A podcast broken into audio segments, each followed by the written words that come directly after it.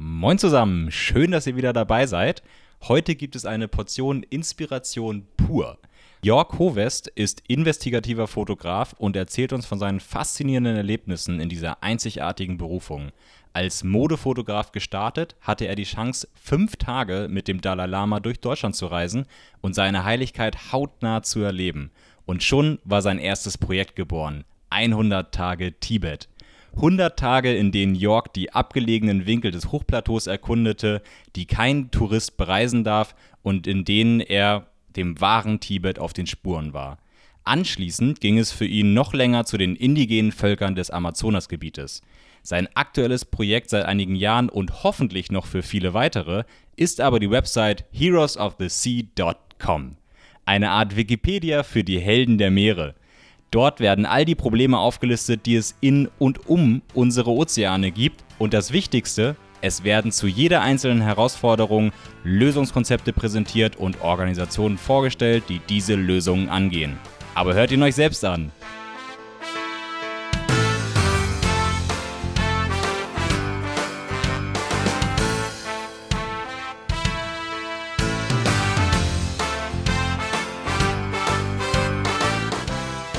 Jörg, schön, dass du bei uns bist. Wie geht's dir? Sehr gut, vielen Dank. Mir geht's prima. Wundervoll. Dabei solltest du doch eigentlich gerade eine OP hinter dir haben. Wie ist es dazu gekommen, dass du jetzt fit bist? Ähm, ja, eigentlich äh, hätte ich mir tatsächlich vier neue Zähne einbauen lassen, aber da gab es ein paar Schwierigkeiten mit der Versicherung, deswegen haben wir es verschoben und wahrscheinlich mache ich es nächste Woche. Alles gut soweit. Super. Ich glaube dazu, warum du dir vier Zähne hast ziehen lassen müssen, äh, kommen wir später. Sehr gerne. das ist doch ein schöner Teaser. Ähm, ich würde gern äh, damit anfangen, dass du uns ein bisschen Background gibst. Ähm, du äh, bist jetzt ja Aktivist für, äh, für anfänglich für Tibet, dann für den Amazonas, jetzt für die Ozeane. Du kamst aber aus einem ganz anderen Leben. Was hast du vorher gemacht? Boah, ja, da müssen wir jetzt mal ganz weit zurückgehen. Also angefangen hat tatsächlich alles äh, ganz klassisch nach meiner Schulkarriere, möchte ich fast sagen, ähm, als Energieanlagenelektroniker. Das ist die Lehre, die ich damals gelernt habe, äh, konnte damit aber nicht wirklich was anfangen. Das war mehr oder weniger so Mittel zum Zweck in der kleinen Stadt, in der ich aufgewachsen bin. Und ähm, kurz danach hat sich für mich so, ja, ich möchte nicht sagen schicksalhaftes ergeben, aber ich habe damals bei so einem Wettbewerb, so einem Schönheitswettbewerb mitgemacht und dann äh, hieß es auf einmal, jetzt werde ich Fotomodell. Ja, das war noch in einer sehr alten rudimentären Zeit, da gab es noch kein Internet und all diese Sachen, ja. Also man muss sich das so vorstellen, man wird dann durch so einen Scout entdeckt und der verspricht einem das, äh, das große, die große Karriere und dann äh, fährt man auch sofort los und ähm, dann habe ich mich erstmal irgendwie so ein bisschen acht Jahre lang verlaufen in Paris, in Mailand, in New York und es war eine coole Zeit. Ich habe viel gesehen, hatte damals schon immer meine Kamera mit dabei und angefangen zu fotografieren, aber eigentlich hat mir das Fotografieren viel mehr Spaß gemacht, als selber fotografiert zu werden. Und ähm, ja, auf diesen ganzen Reisen in den Großstädten hatte ich natürlich eine gute Gelegenheit, den Leuten über die Schulter zu gucken und quasi von den Besten zu lernen. Und ähm, ja, so kam das eine zum anderen. Und da ich da eh schon so in der Modebranche verhaftet war als Model, war es sehr naheliegend, dass ich mich als erstes mal selbstständig mache, selbst im Bereich Modefotografie. Und so bin ich nach München gekommen mit meinem eigenen Studio und habe mir hier, ähm, habe das hier mal so versucht quasi, ne? Und wie, ist die Welt eines Modefotografen? Ist das, wenn ich mir das jetzt vorstelle, der null Ahnung davon hat, stelle ich mir das relativ oberflächlich äh, vor. Ähm, äh, wenn man sich so, wenn man so an Mode denkt, sind die, die ersten Begriffe nicht tief philosophisch und, und äh, sondern eher konsumorientiert und oberflächlich. Ja, das mag wohl sein, aber am Ende ist es ja eigentlich auch nur ein Job, ein Handwerk. Ja. Es gibt ja viele oberflächliche Jobs da draußen. Dem einen liegt das, den anderen nicht. Ähm, ich habe für mich entschieden oder für mich bemerkt, dass das nicht so wirklich meine Welt ist, obwohl ich das sehr lange ausgeübt habe, um dann später wieder zurück zu meinen Wurzeln zu kommen oder vielmehr zu meinen Kindheitsträumen. Und das war tatsächlich schon immer so, dass ich liebend gern die Natur und die Kulturen fremder Länder fotografiert hat auf den vielen Reisen meiner Eltern. Ähm, ich wusste aber nicht so richtig, wie man da hinkommt, ja. Und so die, wenn man so die Überschrift vor Augen hat, National Geographic, dann war das doch eigentlich viel mehr so ein Kindheitstraum, von dem ich nie wusste, wie man hätte, wie man den hätte realisieren können. Aber dann ist äh, tatsächlich was passiert. Ja, 2000, wann war das? 2011 äh, lernte ich den Dalai Lama kennen, weil ich ihn fotografieren wollte und ähm, das hat auch geklappt. Ich konnte ihn fotografieren und da hat sich irgendwie für mich ganz schlagartig alles verändert in der Karriere. Und darüber bin ich heute noch sehr stolz und dankbar, dass dieser alte weise Mann mir quasi den rechten äh, Pfad gezeigt hat, ja, mit äh, ungefähr 30 Jahren. Wie bist du dazu gekommen, den Dalai Lama zu fotografieren? Ähm, das war einfach so eine, ich möchte nicht sagen eine Schnapsidee, aber ich habe einfach ähm, gesagt, warum denn nicht? Ich frage ihn einfach mal, ob, ob das ginge, ja. Und äh, ich hatte mir das, ich habe vorher viel gelesen über ihn und fand ihn, ich fand es war einfach eine tolle Persönlichkeit und ich habe mir dann so überlegt, ob ich so ein bisschen mehr in die People-Fotografie käme und äh, da bräuchte ich natürlich irgendwas und dann habe ich mir überlegt, okay, ich schreibe dem jetzt einfach mal einen ganz tollen Brief und ähm, dass ich das ehrenamtlich machen möchte und ihn einfach auf seine Veranstaltung begleiten möchte, um Fotos zu machen. Und das hat funktioniert. Er hat geantwortet und dann war ich schon auf einmal in Frankfurt und in Wiesbaden und durfte ihn fünf Tage begleiten. Mega cool, fünf Tage mit dem Dalai Lama, das äh, wünschen sich, glaube ich, viele Leute. Wie, wie ist der Dalai Lama so als, als Person? Du hast ihn dann ja wirklich relativ nahe erlebt. Ähm, jetzt, warte, wir müssen hier kurz einen Break machen, weil mein Haustier kommt gerade rein. Kannst du es gleich rausschneiden, oder? Ja, ja, kein Problem. Ja, ich habe nur darauf gewartet, dass er reinkommt, weil der ist echt laut. So, okay, jetzt. Wie ist der Dalai Lama persönlich, war die Frage.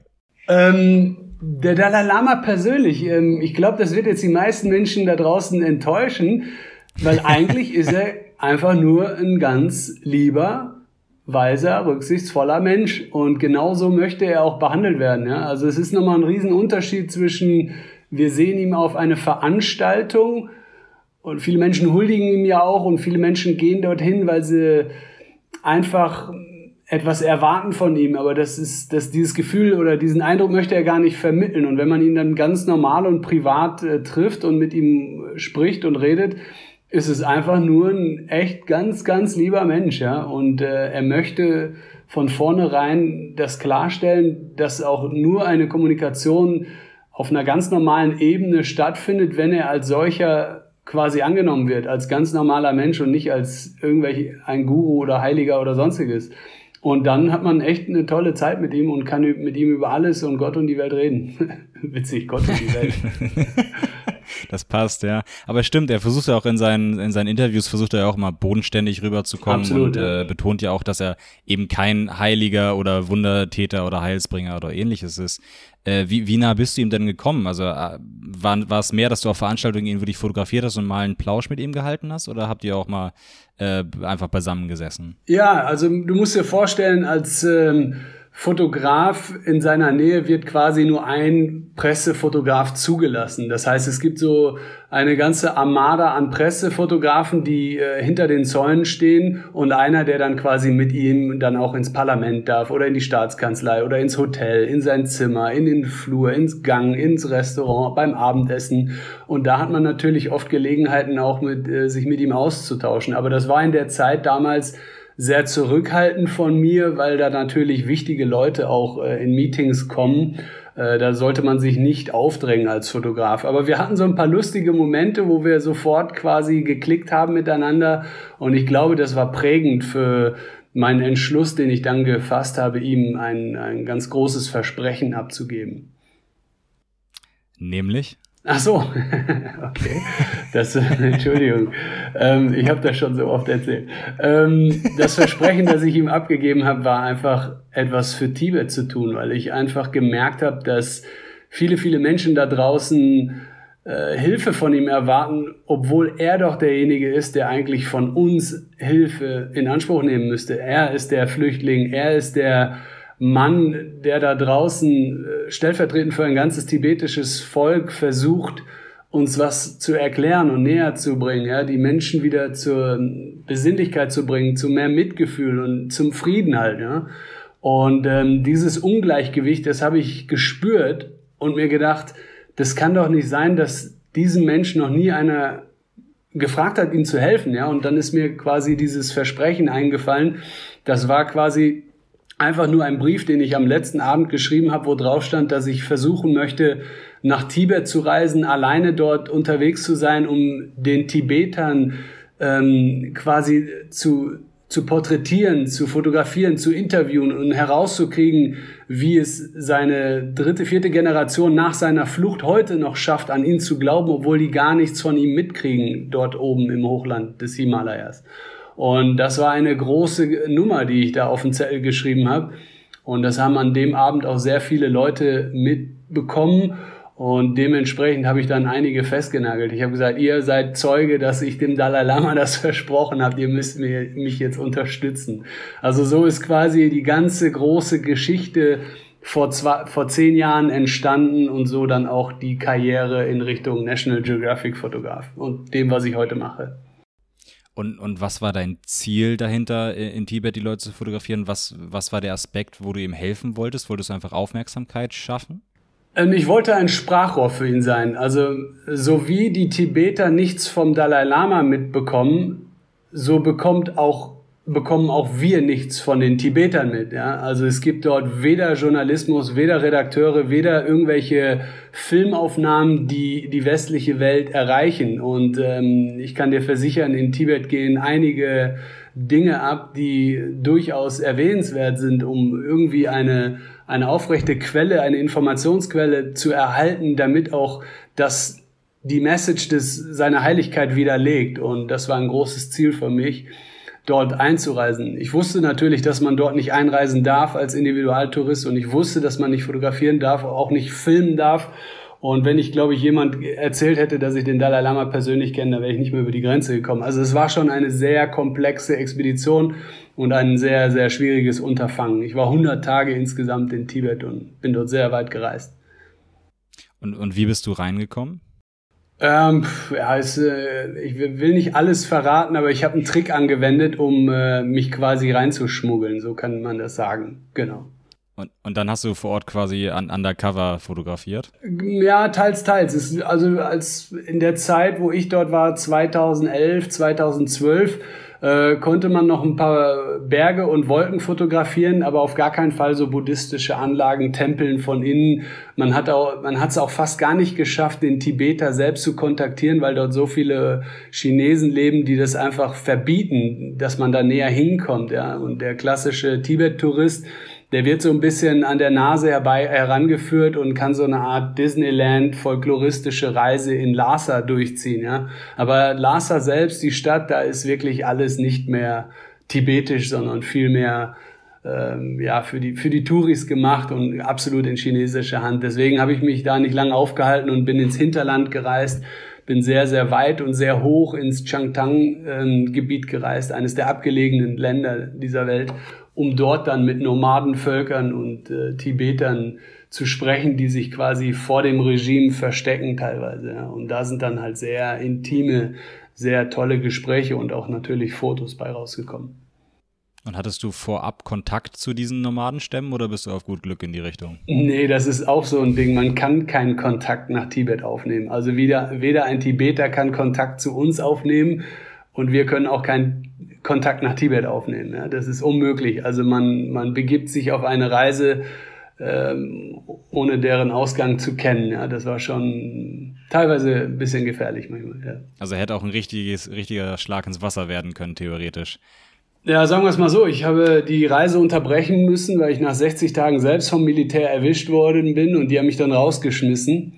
Ähm, und das war in einer Zeit, wo meine Gesamtexpedition oder zumindest das, was ich vorhatte in Tibet, noch nicht fertig war. Und dann habe ich nochmal Anlauf genommen und bin äh, nach ein paar Wochen später nochmal heimlich reingereist, um die äh, weiteren 40 Tage voll zu machen. Ja. Aber das passiert ganz schnell, wenn man dazu auffällig ist. Ja, das glaube ich. Haben Sie dich dann direkt zum Flughafen gebracht oder, oder zur Grenze oder haben Sie dich erstmal festgesetzt? Einen, Flughafen gibt's nicht in Tibet. Ähm, Echt gar keinen? Du weißt, wie hoch Tibet ist, oder? Ja, aber hätte ja sein können, dass sie da irgendwo einen Flugzeug, Flughafen hingesetzt haben. Äh, also Für der, Militärflugzeuge vielleicht. Ja, ja. Also die, es gibt eine Eisenbahn, die da hochfährt und das war's. Okay. Ähm, wir waren permanent über fünf, fünfeinhalbtausend Meter. Das ist schon weit weg von Lhasa im, im Nordwesten Tibets. Ähm, da gibt's quasi nur die Flucht über das Himalaya, was sehr gefährlich ist, oder über Indien, Pakistan oder einen Zugang nach Nepal runter. Und in diesem Korridor haben die mich erwischt und rausgeworfen. Ja, die haben mich quasi äh, zur Grenze eskortiert und rausgeworfen. Mhm. mhm. Und wie war die Erfahrung für dich? Äh, war, du hast dich ja auch wahrscheinlich äh, vorher mit Tibet beschäftigt, aber äh, hat es dem entsprochen, was du erwartet hast?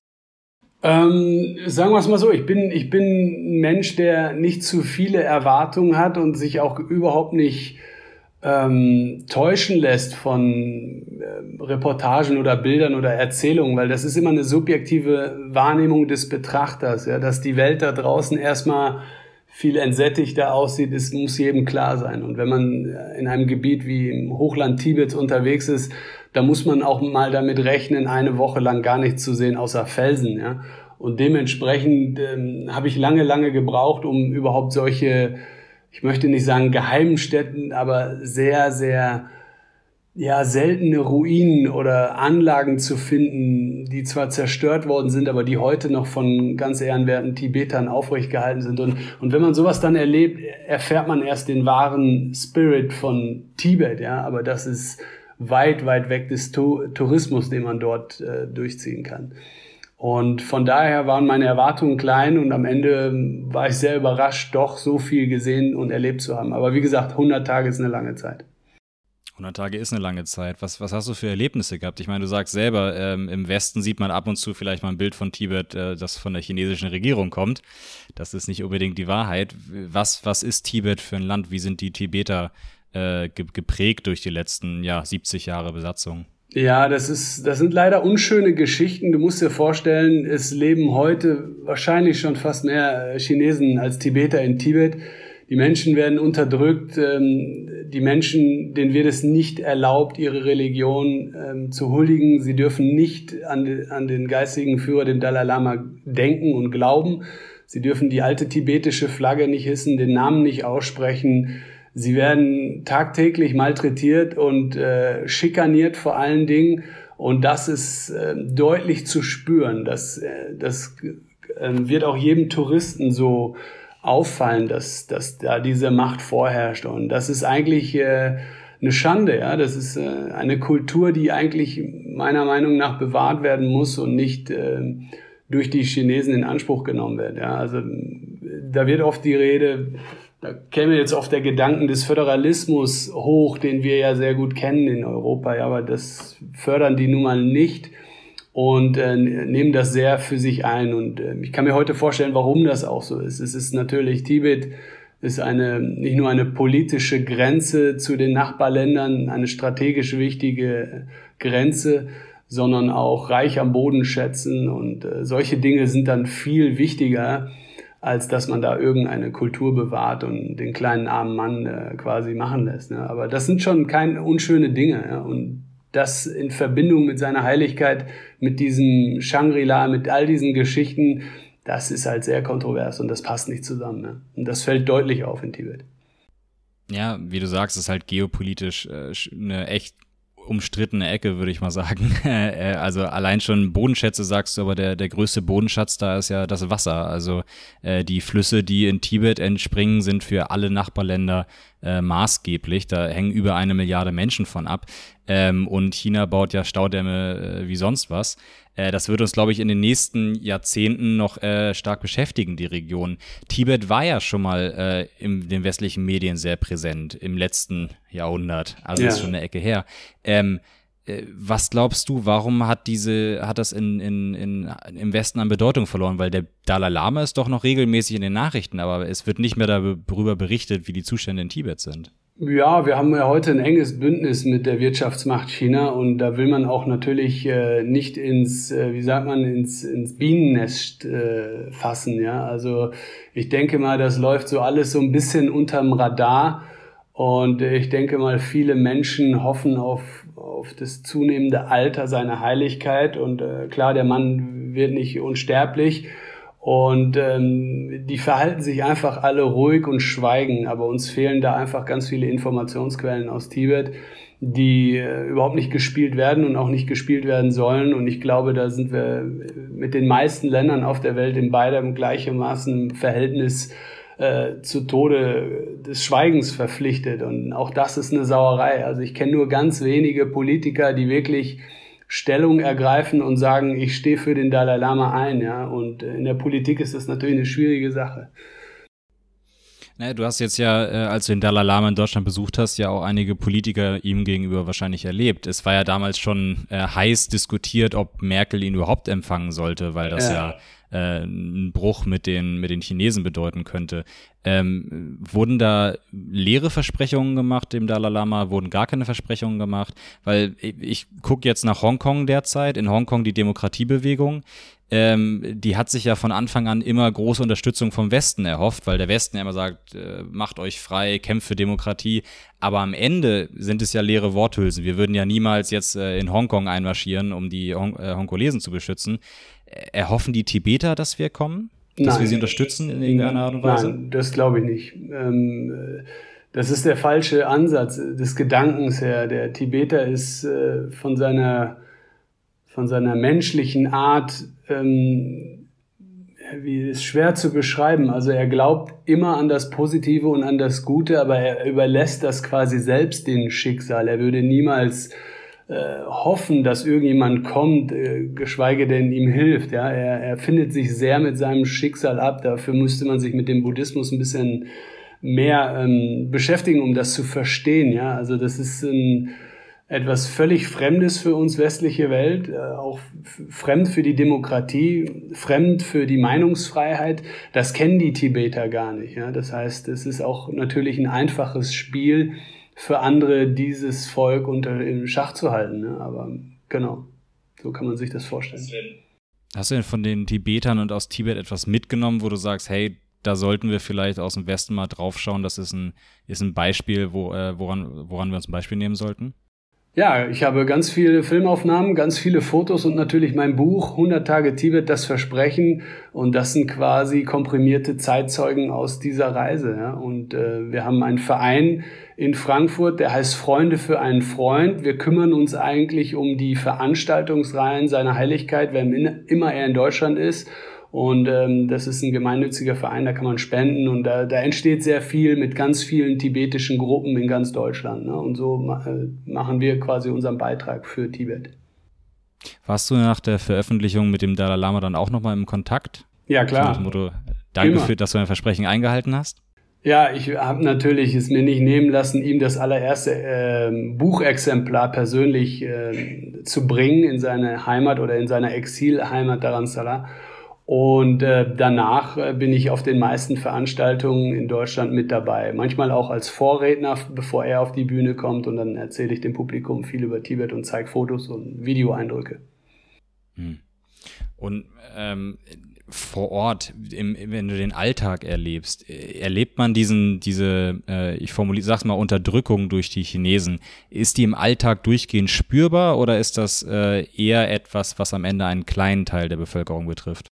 Äh, nee, es betrifft den gesamten Teil der Bevölkerung, ja. Und es ist ein Gefühl, das man merkt, schon allein durch die Präsenz von einer unfassbar hohen Zahl an Polizisten, Militärsoldaten, die schwer bewaffnet mit Helme und Schläger und Schilder und Maschinenpistolen.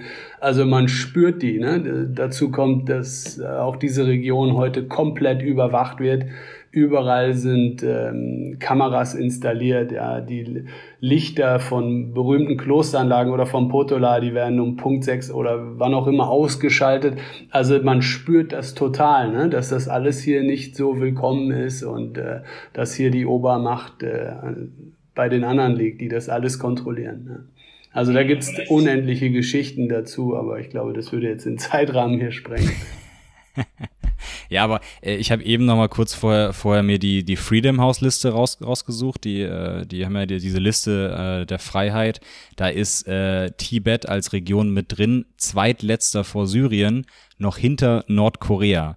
Und das finde ich halt immer wieder erschreckend, dass Nordkorea ist bei uns alle paar Monate wieder groß in der Presse, einfach nur, weil sie, weil sie einen Wahnsinnigen mit einem, einem Nuklearkoffer haben. Äh, Tibet ist bei uns seit den 80ern kaum noch in der Presse.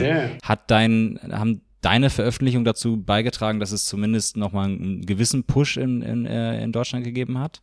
Ähm, ja, sagen wir es mal so, es gibt immer schon Menschen, die sich sehr um Tibet besorgt haben, ja, und ich glaube, die habe ich erreicht mit meinem Buch und ähm, das ist eine schöne Geste für diese Menschen und darüber hinaus habe ich durch meine vielen Vorträge in Deutschland natürlich den Menschen ihren Wissensstand erweitert, indem ich denen die aktuelle Lage beschreibe. Und ähm, dazwischen, davor und danach haben wir viele Initiativen unterstützt und die auch mit weiteren Fotomaterial und Pressemitteilungen beliefert, die, die, die diese Organisation dann extern spielen und verbreitern und so nimmt die, auch diese Medienwelt oder diese Geschichten ihren Lauf äh, viel weiter als nur in Deutschland. Und das war dann quasi mein Beitrag. Ne?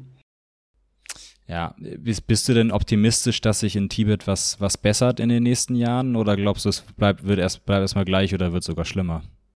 Ähm, also ich kann das nicht einschätzen, aber ich weiß, dass es nicht besser wird. Also wir, wir haben so ein paar geheime Quellen, wo immer wieder was rausrutscht. Das sind leider meistens unschöne Nachrichten, ja.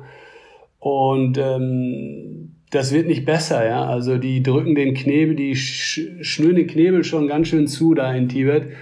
Und mir tun die Menschen halt leid. Ich weiß, wie die Menschen dort leben und ich weiß, dass die sehr unglücklich sind. Ja, vielleicht hab, hast du schon mal von den Selbstverbrennungen gehört, der Tibeter. Und ähm, das ist nur eine von vielen, vielen traurigen Geschichten, die dort passieren, weil die Menschen einfach gar nicht anders können, als sich zu wehren. Oder, ne? Und das ist natürlich nicht schön.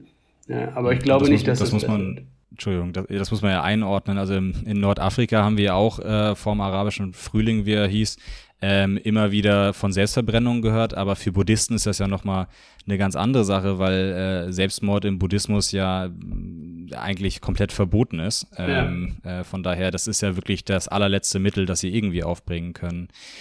Meinst du, die Erfahrung 100 Tage Tibet hat dich verändert und, und deine Prioritäten, die du, die du in der Welt siehst? Ähm, Tibet hat dazu beigetragen, einfach im Leben ja, ich möchte fast sagen, ein Stück weiser zu werden, aber das habe ich schon damals verspürt. Also ich glaube, Reisen und fremde Kulturen kennenzulernen, den unterschiedlichen menschlichen Charakter zu erleben, ähm, ist die schönste Geisteserweiterung, die einem erfahren kann. Und damit war quasi Tibet ein, ein Highlight meiner Reisen, weil es sehr, sehr schwer zugänglich war und äh, weil man in keinem Land, in keinem anderen Land so schwer an die Menschen rankommt. Deswegen habe ich bis heute viel von dieser Reise mitgenommen und äh, denke noch oft an diese Menschen, ja. Mhm. Und wie ist es für dich nach Tibet dann weitergegangen? Ja, nach Tibet, also da kommt jetzt erstmal ein großer Sprung. Du musst dir vorstellen, ich, ähm, ich bin nach Hause gekommen und ich habe noch nie ein Buch ähm, geschrieben und ich hatte auch noch nie ein Buch veröffentlicht, auch keine Fotos. Ich, da war ich völlig fremd. Ich kam ja aus der Modebranche und da musste ich erstmal einen Verlag suchen, ja. Und auch da musste ich erfahren, wie äh, politisch das ganze Thema ist, was ich dort mitgebracht habe. Also ich glaube, ich war bei fast jedem großen Verlag in Deutschland und ähm, die Leute waren zwar begeistert von, von mir als Person und von meinen Bildern, aber am Ende habe ich trotzdem eine Absage bekommen und zwar von allen Verlegern. Ja. Und das äh, hat mich sehr deprimiert, weil ich nicht genau wusste, ob es an den Bildern liegt oder an der Geschichtserzählung oder ob das zu viel war oder zu wenig. Ich wusste es einfach nicht. Und äh, dann hat letztendlich meine Frau mich auf die Idee gebracht zu sagen, Jörg, dein großer Traum war immer National Geographic, jetzt hast du nichts mehr zu verlieren. Theoretisch könntest du denen auch eine E-Mail schicken, ja. Und das haben wir dann in letzter Instanz gemacht und die haben sofort geantwortet und haben gesagt, Jörg, das ist mega geil, das Projekt. Wir, wir möchten dich kennenlernen, wir verlegen das Buch. Ja. Und so ist es entstanden quasi. Haben dir die deutschen Verleger gar keinen Grund genannt, warum sie dich abgelehnt haben? Ähm, in dem Moment nicht. Da kommt entweder keine Antwort oder nach dem Treffen keine Rückmeldung. Aber ähm, ja, die Antwort, die war mir dann erst zwei, drei Jahre später klar, als ich gemerkt habe, welche Kreise dieses Buch zieht, welche Aufmerksamkeit da draußen entsteht, auch welch, vielleicht sogar welch politischer Druck für den einen oder anderen, ja. Und dann habe ich festgestellt, okay, die Verleger konnten nicht, die wollten vielleicht, aber die konnten es nicht verlegen, ja. Äh, es gibt nicht viele Bücher aus Tibet, muss man dazu sagen. Also mit, mit Bildern aus Tibet. Du kannst zwar über Tibet schreiben, aber es gibt wirklich, wirklich wenig aus Tibet. Hm. Und äh, dann bist du, hast du erstmal weitergemacht mit Modefotografie oder bist du dann direkt? Nee, nee, nee, um Gottes Willen, nee, nee, nee. Ich habe dann das mit National Geographic, das ging sehr schnell. Also wir waren dann, wir haben uns reingestürzt in die Arbeit, haben das Buch zusammen rausgebracht in mehreren Sprachen, mehreren Eng äh, Ländern. Und dann ist, ja, dann ist ein Wunder passiert. Das Buch ist sofort auf die Bestsellerliste nach ganz oben gerutscht und ähm, ich war dann zum ersten Mal in den Medien unterwegs, hatte die ganzen Fernsehauftritte, die ganzen Interviews und das gefiel mir, ja. Mir gefiel diese, diese Zeit und ich wusste, das ist mein neuer Beruf, ja. Ich möchte nur noch sowas machen. Und ähm, in dieser Zeit ähm, wurde ich schon gefragt, was kommt als nächstes, ja, was ist dein nächstes Projekt? Und das schlummerte schon so ein bisschen im Hintergrund und ja, da habe ich quasi das zweite Projekt Amazonas gegründet. Wie bist du dazu gekommen? Wie bin ich dazu gekommen? Ähm, ist was anderes, als Menschen in Tibet zu fotografieren. Ja, jede Reise ist irgendwo anders, aber du musst dir vorstellen, ich versuche mal eine Reise äh, entstehen zu lassen aus einem, entweder aus einem persönlichen Schicksal oder aus einer Erinnerung oder aus irgendeinem Gefühl heraus, ja. Also ich würde jetzt nicht irgendwie mein nächstes Projekt ähm, äh, aus der Luft heraus machen, weil, weil ich denke, es gibt es noch nicht oder so. Ja? Also wir haben eine Milliarde Bücher über den Amazonas und ich glaube, es wird tausendmal debattiert, was da los ist. Aber mein Anliegen war damals, dass ich eine ganz persönliche Erfahrung äh, durch meine allererste Freundin erlebt habe. Damals, als ich 15 war, dort, da war ich in Venezuela. Und ähm, mich hat diese, mich haben diese Urvölker sehr interessiert, die indigenen Völker. Und ich habe nach vielen, vielen Jahren Recherche immer wieder erfahren, dass auch diese Menschen ja quasi stark bedroht werden und äh, fast schon vom Aussterben bedroht sind, wenn man das so sagen darf, ja, weil diese Territorien dieser Menschen dezimiert werden und durch wirtschaftliche Interessen wie äh, Öl ab, Öl ab, die Ölförderung, Diamanten, Gold, Quecksilber, Sojabohnen, Abholzung. Also da gibt's tausend Störfaktoren, die diese alte Kultur zerstören im Amazonasgebiet und da wollte ich einfach eine Aufmerksamkeit hinlenken und quasi zu zeigen, wo diese Menschen sind, wer die sind und wie man denen helfen kann mit vielen, vielen Hilfsorganisationen und Instituten. Mhm. Und dann bist du statt 100 Tage nach Tibet 100 Tage in den Amazonas. Genau. Ich bin dann ähm, losgereist.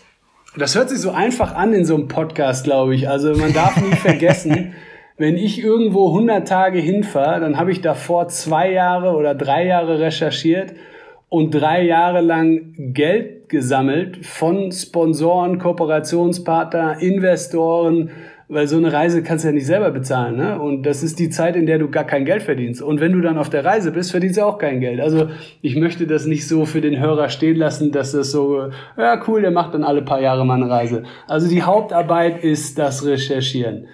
Danach kommt, wer bezahlt das alles? Ja? Wie kann man das logistisch umsetzen? Welches Equipment? Wer fliegt wohin? Wie komme ich weiter? Ja? Also einmal quer durch den Amazonas ist echt eine Challenge.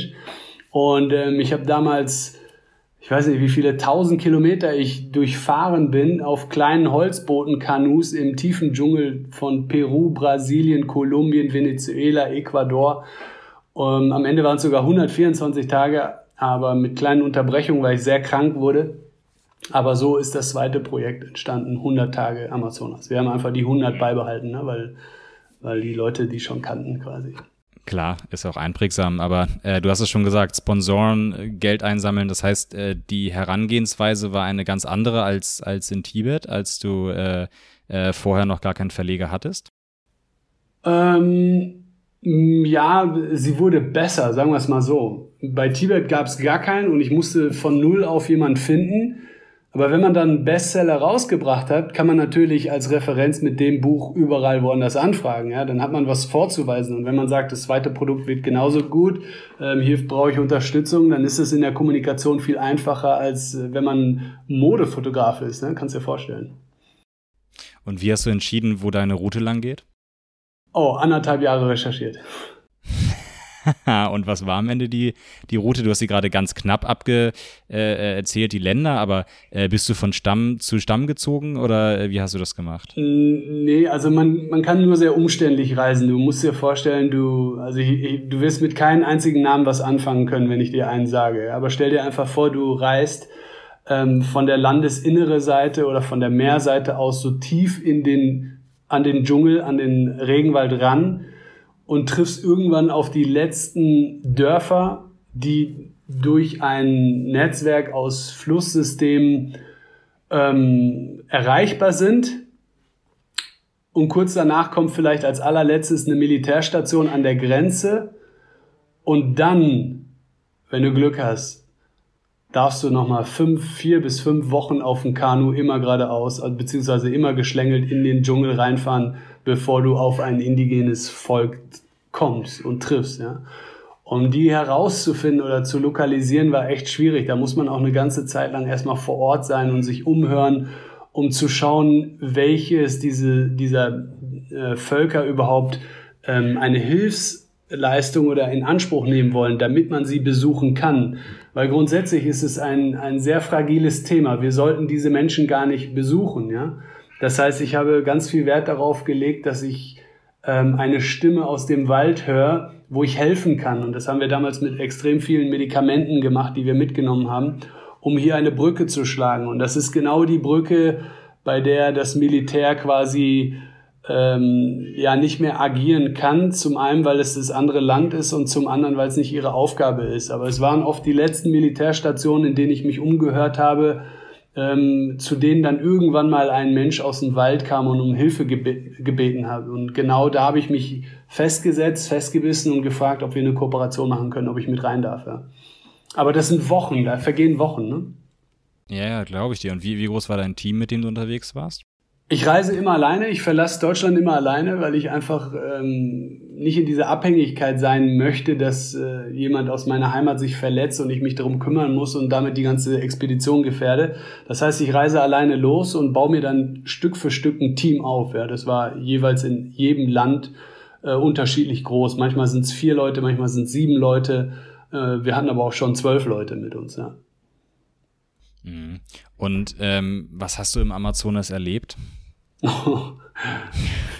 Mal breit gefragt. Wasser, Wald, Tiere, Hitze, Regen, Moskito, Amazoner Schlange, Jaguar, Anaconda, Piranha, Angeln, Überleben. Ähm, ja, was erlebt man im Regenwald? Also das Erste, was man sich vorstellen muss, ist, es gibt dort nichts, ja. Es gibt keinen Komfort mehr. Es gibt kein Haus, kein Stein, kein elektrisches Gerät, nichts. Das heißt, bevor man sich akklimatisiert im Dschungel, muss man lernen, wie die Menschen dort überleben. Das heißt, ähm, jetzt klingelt's bei mir, aber wir warten mal kurz die Tür. Okay. Ähm, wie, wie war die Frage? Wir waren bei der ganz breiten Frage, was du erlebt hast. Du wolltest gerade erzählen, ähm, wie es war, äh, den Menschen zu begegnen. Ah, okay. Ähm, also man begegnet den Menschen sehr behutsam, ja. Also es dauert erstmal eine ganze Weile, bis man zu so einem Stamm kommt. Und äh, in dieser Zeit, in diesen Wochen vorher, hat man erstmal wieder gelernt, seine Sinnesorgane zu spüren. Ja, man ist als, ja, als Stadtmensch quasi nicht nur taub, sondern auch blind und fast schon grob motorisch unterwegs im Regenwald. Also ich erinnere mich gut daran, dass die ersten Menschen mir dort ganz viele Tiere zeigen wollen, die ich nie gesehen hatte oder ganz viele Geräusche mir mitteilen wollten, die ich auch nicht sofort äh, gehört habe. Ja? Und, und diese ganze Art der Bewegung im Regenwald, wie verhalte ich mich, was darf ich anfassen, wo trete ich hin, wo schwimme ich durch. Ja? Das sind tausend Eindrücke, die man erstmal lernen muss, bis man dann irgendwann bereit ist, noch viel, viel tiefer reinzugehen. Aber wenn man soweit ist, bemerkt man auch, dass man wirklich nichts aus unserer Welt benötigt. Das Einzige, was mir ein bisschen wichtig war, war die Unterhose aus reinem Schamgefühl vor den anderen. Und den Rest haben wir nicht gebraucht. Ja. Also man hat zwar noch eine Machete mit, und, äh, aber mehr auch nicht. Ja. Also das heißt, wir mussten jeden Abend ein, eine Lichtung schlagen, einen Schlafplatz machen, Also völlig rudimentär aus Stöckern, aus äh, großen Palmblättern, aus verschiedenen Konstruktionen, Ästen, ja, sich vor dem Regen schützen, vor den Tieren schützen. Also das hat mir unglaublich viel Spaß gemacht, aber das musste ich erstmal lernen. Aber wenn das dann soweit ist, dass man sich in diesem Zustand durchaus wohlfühlt und keine Angst mehr hat vor der Umgebung, die ja für diese ganzen Menschen alles andere, also ganz normal ist, dann hat man auch die Möglichkeit, näher und tiefer reinzugehen und empfängt diese Menschen auf eine ganz andere Art weil die dann auch merken, der, der Mensch ist bereit für einen Empfang. Ja? Und äh, das sind großartige Momente, werde ich mein Leben nie vergessen, wie ich damals zu den Mazes, ähm, zu dem Volk der Mazes kam. Das sind, ich glaube, heute nicht mehr 300 Menschen leben dort.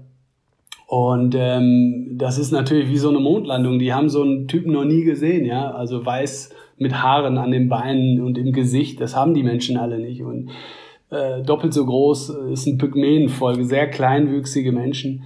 Und das ist irre, ja, die haben sich alle hingesetzt, ich habe mich hingesetzt, dann wurde erstmal eine Stunde gekichert, bevor der Häuptling zu mir kam und mich mit dem Finger angestupst hat, ob ich auch lebendig bin, ja. Also unglaublich schöne, liebevolle Momente, ähm, die sich immer weiter, weiter, weiter in, in diesem Bereich entwickelt haben, dass ich dort bleiben durfte für mehrere Tage, teilweise wochenlang.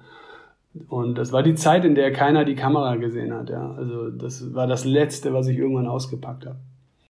Hm. Hast du dich irgendwann auch bedroht gefühlt von den Menschen oder war das ausschließlich äh, ein großes Willkommen? Nein, ich habe mich nie bedroht gefühlt. Im Gegenteil, wenn, dann fühlen die sich bedroht. Ne? Also wie, ich bin der Störfaktor, nicht die. Und ähm, nee, überhaupt nicht. Und wie lief die Kommunikation? Ähm, anders als du dir vorstellst, auch da muss ich dir sagen, der Mensch kann sehr viel nur durch Gestikulation und durch Reagieren. Ja? Also stell dir vor, du wirst mit einem Japaner, ähm, du bleibst mit einem Japaner im Aufzug stecken und zwar eine Woche lang. Ja? Und ähm, ihr werdet euch unterhalten. Ihr werdet es schaffen, ja? ihr werdet überleben und ihr werdet kommunizieren. Und so musst du dir das vorstellen. Das dauert sehr, sehr lange, aber das ist extrem intensiv und du verstehst es auch. Das hat so was sehr Kindliches wieder, wenn du anfängst zu zeigen, darauf hinzuweisen, auf, auf Gesichtszüge zu reagieren. Also ich hatte nie den Eindruck, dass wir uns nicht ver verstanden haben alle. Ja? Und das in einem Land oder in einem Territorium, wo es hunderte unterschiedliche Sprachen gibt, die bis heute die Sprachforscher noch nicht analysiert haben und von denen keiner etwas weiß. Ja, das sind teilweise laute, verrückte Laute, irre, irre, irre Sprachen habe ich gehört. Habe ich auch aufgenommen. das glaube ich dir. Bist du denn auch auf äh, vereinzelt auf Menschen getroffen, die äh, noch Portugiesisch oder, oder Spanisch bruchstückhaft gesprochen haben oder gar nicht? Nein, das gibt's da nicht. Nein, nein, nein. Nein, nein, nein. Also du bist jetzt im Küstenbereich. Du bist im Küstenbereich. Der, der Herz, ich, ich, ich frage nur, weil ähm, ich habe mal die Geschichte von äh, Francisco de, de Orellana gelesen, der der erste war, der den Amazonas runtergereist ist. Ja. Ähm, und der ja noch von Abermillionen Menschen dort erzählt hat. Und schon die nächsten, die den äh, Fluss runter sind, haben ja gedacht, er hätte Quatsch erzählt. Ja. Äh, weil äh, er mit seinen paar Leuten, die da auf dem Boot unterwegs waren, schon so viele Krankheiten wahrscheinlich eingeschleppt hat, dass er die ganze Region äh, binnen einer Generation entvölkert war. Ähm, und ähm, da haben sie von einem äh, Volk berichtet, ähm, was äh, Francisco de Orellana damals geholfen hatte. Und das wurde, äh, das wurde dann einmal noch von Spaniern besucht und dann wurde es irgendwie ein paar hundert Jahre später, erst 200 Jahre später sowas wieder besucht und die haben immer noch bruchstückhaft Spanisch gesprochen. Deswegen war die Frage, ob es da. Äh also ich kann mir vorstellen, was du meinst. Ich glaube, ich kann mir vorstellen, was du meinst. Du musst äh, ganz klar unterscheiden zwischen zwischen dem Volk selbst. Ja, es gibt bedingt kontaktierte Völker und unkontaktierte Völker. Von den unkontaktierten Völkern gibt es vielleicht noch drei in Südamerika und insgesamt fünf auf der ganzen Welt. Bedingt kontaktierte Völker sind die Völker, die wissen, dass es uns gibt, aber nicht kontaktiert werden wollen. Und das kommt genau aus dieser Zeit, die du angesprochen hast. Es gibt ganz viele Ortschaften, ganz viele Regionen an den großen Flüssen, die vor, ja, in den 60er, 70er Jahren durch Missionare kontaktiert worden sind äh, da findet man auch schon mal eine Autobatterie oder ein paar Installationen aus dieser Zeit und diese Menschen haben tatsächlich Sprachen angenommen. Aber wir reden hier von indigenen Völkern, die so tief im Dschungel sind, ähm, die hatten noch nie Kontakt mit solchen Menschen, ja. Aber die wissen, dass das eigentlich die größte Bedrohung ist, ja. Und äh, das ist auch ein großes Problem in diesen Gebieten, weil diese Menschen versuchen wirklich ihre Tradition und ihre Kultur zu erhalten, indem die es nicht zulassen, dass Missionare dort ein, einkommen in dieses Land. Aber das gibt es heute in diesem Fall auch gar nicht mehr, ne? also so wie es früher mal war. Und wie haben Sie dann reagiert, wenn du die Kamera schließlich doch gezückt hast? Ähm, pass auf, die Zuschauer sehen das jetzt nicht, aber ich, ich ziehe jetzt mal was hier aus meiner Tasche und halte es dir vor die Nase. Ja? Mal gucken, wie du reagierst. Okay. Tupperdose? Es ist eine Tupperdose, okay. Weil du kennst die Tupperdose, richtig? Und du weißt, was ich damit machen kann.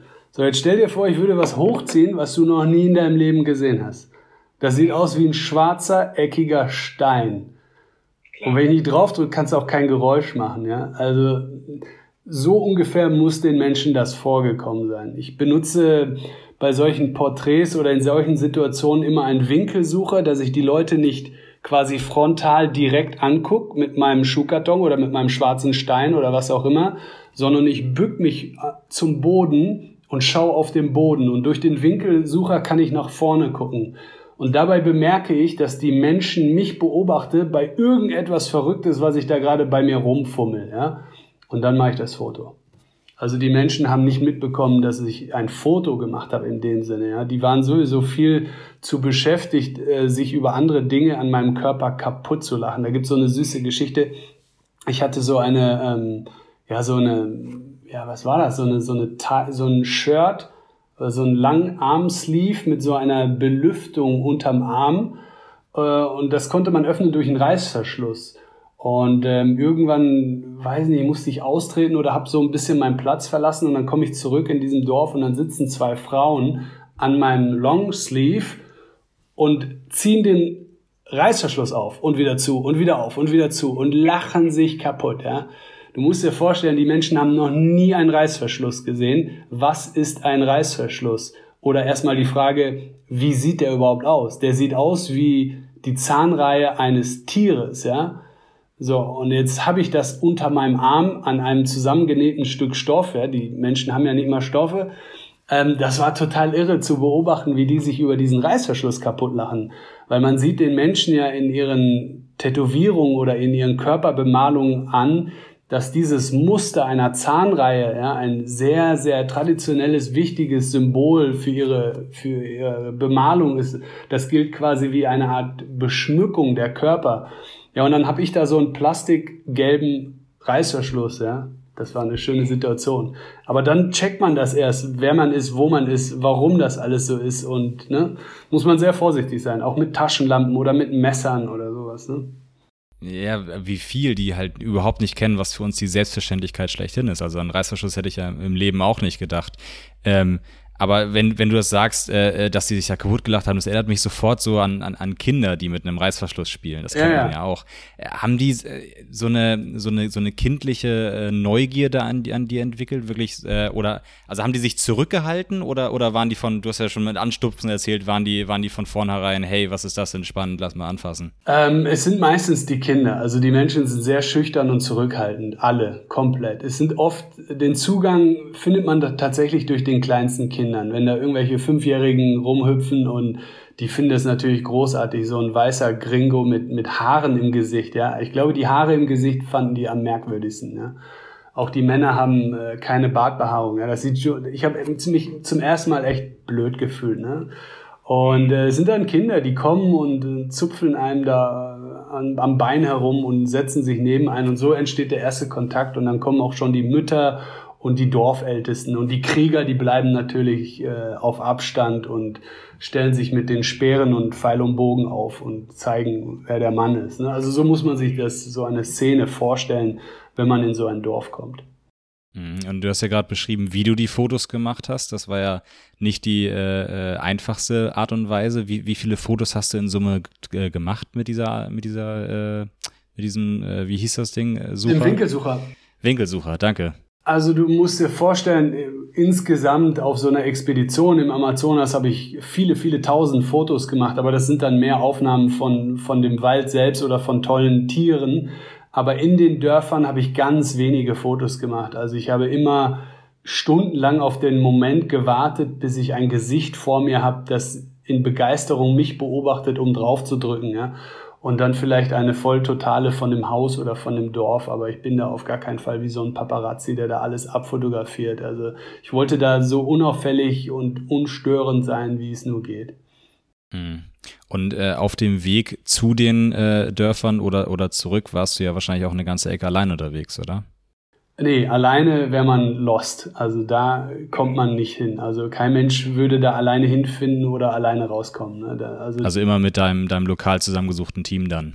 Ja, das sind, das sind, ähm, das sind immer weniger. Umso tiefer du reingehst, umso weniger Leute sind bei dir, ne? Weil der Rückweg so ungewiss ist, ne? Und das ist nicht so einfach. Und auch die Zeit und die Menschen waren noch nie so tief im Dschungel und äh, da muss sich schon einer sicher sein, wo man hinfährt. Und das, äh, das wird dann immer kleiner. Also am Ende waren wir bei diesen Völkern, ich glaube, mit dem Eintritt zu dem Volk waren wir maximal zwei oder drei Leute.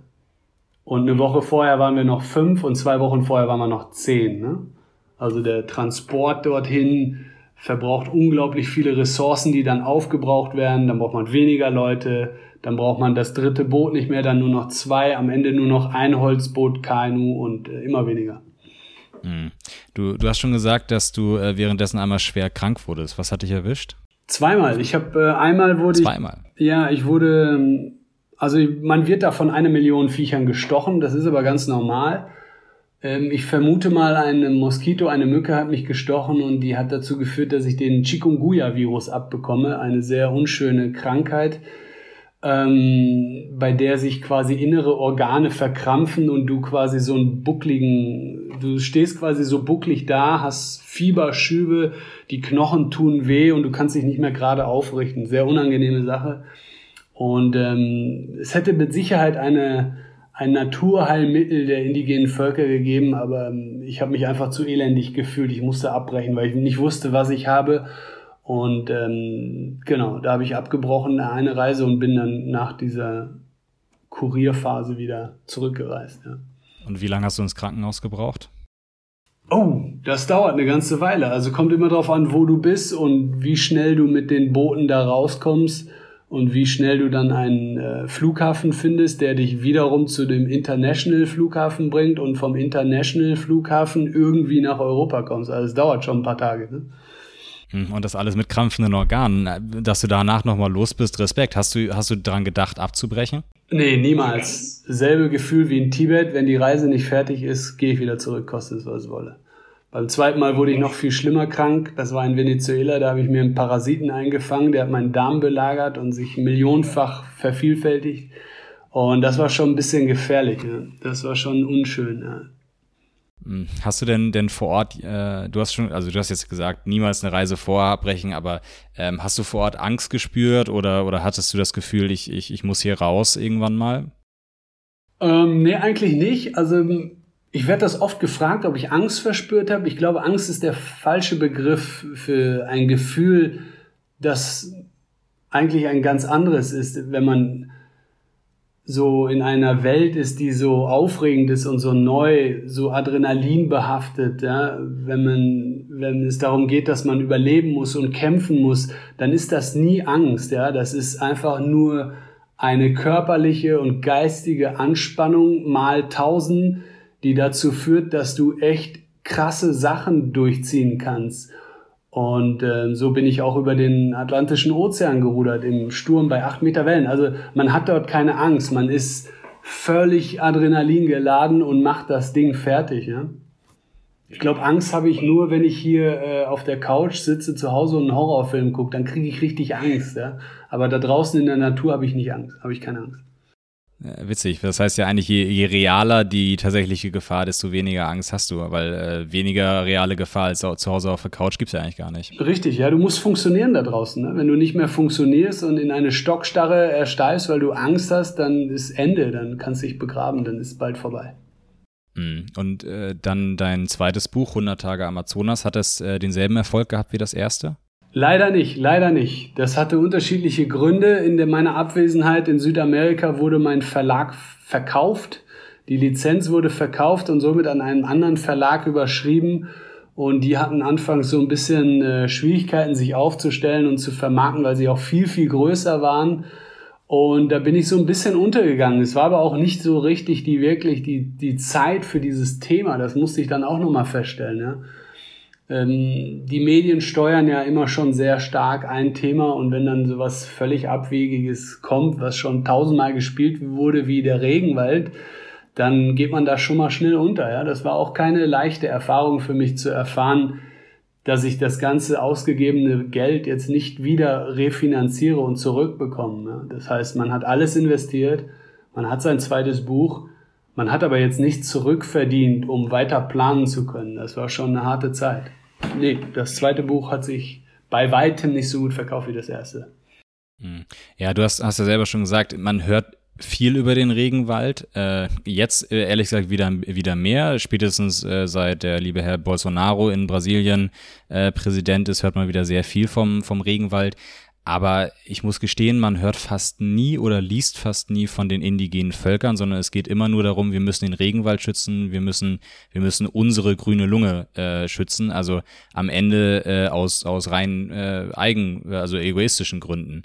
Ähm, ja, du musst dir vorstellen, das, das hat ein paar andere Gründe. Also du musst dir vorstellen, es gibt immer die großen Player da draußen in der Medienwelt, die spielen solche Themen, um natürlich an erster Stelle irgendwie, weiß nicht, eine Geldsumme zu bekommen durch eine Spende. Ja? Das ist ja so der Hauptmerk der ganzen großen Organisationen da draußen. Da ist auch nichts gegen zu sagen, aber die spielen natürlich Themen, die für den Otto Normalverbraucher verständlich sind, ja. Und wenn, wenn ich mich in die Wohnung, in der Wohnung umschaue und das Ikea-Regal sehe und im Kühlschrank den Soja-Joghurt, dann weiß ich, aha, das hat was mit den Amazonas zu tun. Und das sind genau die Dinger, die dann gespielt werden, ja.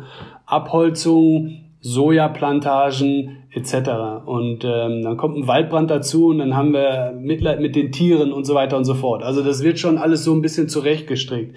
Aber die Menschen, die in dem Wald leben, von denen gibt's tatsächlich wenig Informationen. Ähm, deswegen fand ich es auch so wichtig, genau darüber zu berichten ne? und genau darüber das Buch zu machen. Hm. Bist, bist du in dem Bereich auch noch aktiv, wie du bei Tibet äh, oder beim Dalai Lama jetzt aktiv bist?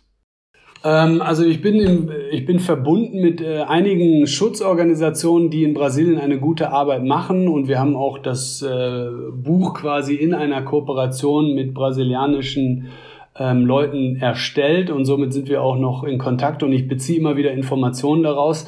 Aber darüber hinaus habe ich jetzt keinen Verein gegründet oder so, zu dem man etwas hätte spenden können, weil das, das geht leider in so einem korrupten Land oder in einem, ich möchte schon fast sagen, Kontinent Südamerika leider immer unter. Ja, sehr schwierig, sehr schwierig. Hm, aber das heißt, du, du kriegst schon noch, schon noch viel mit. Ist, wird es für die Indigenen vor Ort jetzt unter Bolsonaro noch schlimmer? Äh, ich befürchte ja.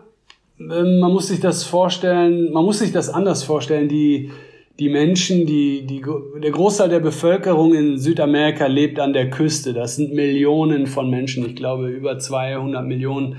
Und die sind eng, eng gedrängt in, in, ja, in unschönen Gegenden, sage ich mal, und überwiegend sind die Leute arm, ja. So, und jetzt wissen die Menschen, dass im, im Rücken zu dieser Küste der größte Regenwald der Welt ist. Und wenn dann ein Präsident damit prahlt, dass dieser, dieser Bereich voll voller Schätze, voller wirtschaftlichen Interessen für das Land und für die Bürger sind, dann sind es auch die Bürger selbst, die sagen, dann lass uns da abholzen, dann lass uns das Gold rausholen und die Diamanten und das Soja anbauen. Und das ist nicht so, dass die alle dagegen sind, sonst wäre der Typ auch nicht Präsident. Ja? Wir wiederum in unserer Welt haben so einen Wald nicht und denken an die grüne Lunge unserer Erde, an das Klima. Ja? Also dieses Verständnis haben die Menschen da 0,0. Ja? Das heißt, also man, man muss das auch so ein bisschen abwägen. Ja? Vor, vor 30 Jahren äh, hatten wir den Kohleabbau hier in, in Nordrhein-Westfalen und in Deutschland. Das war unser Kernwirtschaftsfaktor Nummer eins. Ja? Hättest du vor 40 Jahren jemand gesagt, hey, äh, da, da gibt's aber Feinstaub und äh, wir werden alle krank, ja, die hätten dich für verrückt gehalten. Also man muss das so ein bisschen abwägen, welche Menschen wo leben, welche Interessen die haben und wer sich am Ende um irgendwas kümmert, was vielleicht in einem ganz anderen Land passiert. Ja? Ja, absolut. Also sehr komplexes Thema. Ja, absolut. Also man, man denke an den, den äh, brasilianischen Bauern oder Holzfäller, der ja auch nur seine Existenz bewahren möchte und äh, auch vielleicht gerade Subsistenzwirtschaft betreibt. Äh, dem ist es in Anführungszeichen egal, weil das die paar Quadratmeter, die er vom Regenwald abbrennt, sind, braucht er für sein, für sein persönliches Leben. Und wir schauen immer aus dem, aus dem ähm, ähm, vermögenden Europa runter und sagen, Mensch, könnt ihr nicht mal mehr fürs Klima machen, während wir immer noch die Hauptemittenten sind. Und wie du selber sagst, wir haben so einen Wald nicht mehr. Wir hatten mal so einen Wald. Wir haben den schon vor, vor Jahrhunderten abgeholzt. Also äh, das wird immer ein bisschen äh, vereinfacht dargestellt bei uns. Richtig. Jo, und dann hast du eben schon angedeutet, mit dem Ruderboot über den Ozean, Teil 3. Ja, das war, also die Ruderboot-Geschichte war ja nur so eine Promotion-Aktion. Es geht ja beim Ozean-Thema um was ganz anderes. Ne? Und ähm, ich weiß nicht, inwiefern du das schon mitbekommen hast.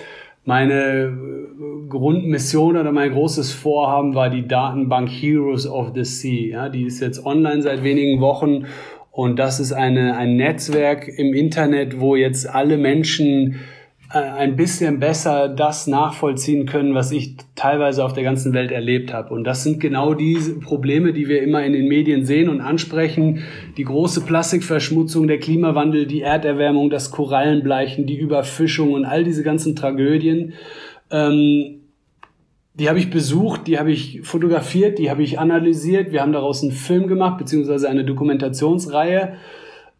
Aber was viel wichtiger ist in dieser ganzen Arbeit, ist zu sagen, es gab für alles, was ich gesehen habe, einen Lösungsansatz. Und ich glaube, es ist an der Zeit, dass wir den Menschen nicht mehr diese, diese ganzen Schrecken in der Medienwelt vorhalten, sondern die mit positiven Impulsen versorgen, indem wir den Lösungen zeigen. Ja, es ist ja nicht so, dass die Menschen per se die Welt zerstören wollen. Wir wollen nachhaltiger sein, wir wollen besser leben, wir wollen bessere Nahrung haben, wir wollen nachhaltigere Kleidung, wir wollen, dass das alles besser wird. Das heißt, ähm, aus diesem Grunde habe ich diese Sachen erforscht, diese Länder bereist und heute auf dieser Datenbank zusammengefasst. Ja, die Menschen können heute in Kategorien auswählen, was sie interessiert und finden Lösungsansätze auf der ganzen Welt. Und das war die Grundidee zu Heroes of the Sea. Und dafür habe ich eine kleine Aufmerksamkeitsaktion ins Leben gerufen und äh, mir ist nichts Besseres eingefallen, als einmal über den Ozean zu rudern. Während andere Leute einen Flyer drucken, habe ich mir gedacht, ich ruder da einmal rüber, äh, damit mich äh, Leute wie du einladen, um dieses Interview aufzuzeichnen. Und du siehst, es hat funktioniert. Es, es hat funktioniert. Ich habe das gelesen und dachte, den, den Mann muss ich interviewen.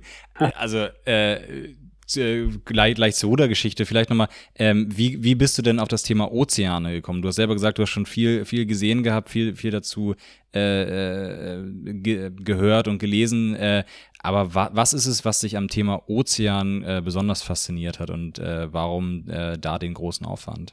Also es ist ungefähr, also zum einen, ich hatte ja gerade gesagt, ich kam aus dieser zweiten aus diesem zweiten Projekt heraus und musste erfahren, dass das Thema Südamerika und Regenwald gerade nicht im Fokus der Medien steht, ja, und ähm, das so ein bisschen zum Misserfolg wurde, ja. Und das war schon in der Zeit, wo man schon viel über die Ozeane gehört hatte und ich auch diese, diese Grundidee, das Element Wasser als nächstes Projekt zu, äh, zu benutzen, äh, kreieren wollte, ja. Und dann kam das quasi ziemlich schnell, dass ich ja auf diese ersten auf diese ersten Organisationen und Projekte gestoßen bin, die mich so fasziniert haben, dass ich gesagt habe, Ozeane werden mein nächstes Projekt, ja, obwohl das in, in der Größe, in dem Umfang noch gar nicht so greifbar war, weil wie kann man alle Weltmeere bereisen, ja, in, in, in so kurzer Zeit und wie möchte ich das darstellen?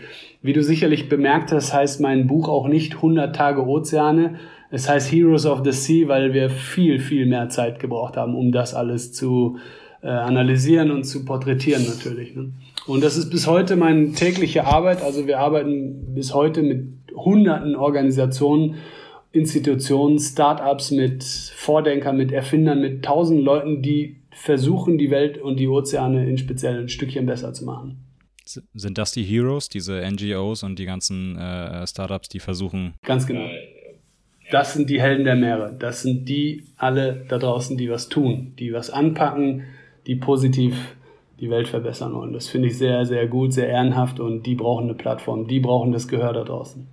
Mhm. Und du hast ja selber schon gesagt, Ozeane ist ein großes Thema, 70 Prozent der, der Erdoberfläche.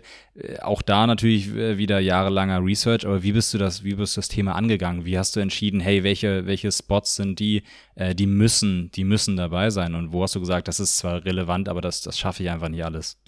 Ich glaube, angefangen hat es mit einem kleinen Aufkleber, den ich irgendwo auf dem Auto hinten gesehen habe, mit einem Totenkopf. Und das, da stand Sea Shepherd drauf, ja. Und äh, ich weiß nicht, ich fand einfach das Logo geil, ja. Was sind das denn für Piraten? Dann habe ich mir die Webseite angeguckt und habe gesehen, okay, das sind echt ehrenhafte Menschen da draußen, die kämpfen tatsächlich gegen die illegale Fischerei und versuchen die wunderbaren Lebewesen wie den Wal zu schützen oder die Robben ja, und äh, die Delfine. Und ich habe gesagt, boah, wie funktioniert denn das? Ja, das konnte ich gar nicht glauben, als ich es erste Mal gesehen habe und erfahren habe, dass diese ganzen Menschen dort ehrenamtlich um die Welt reisen und in echt heldenhaften Geschichten dort äh, illegale Fischverbände stoppen und kapern. Und das fand ich so cool.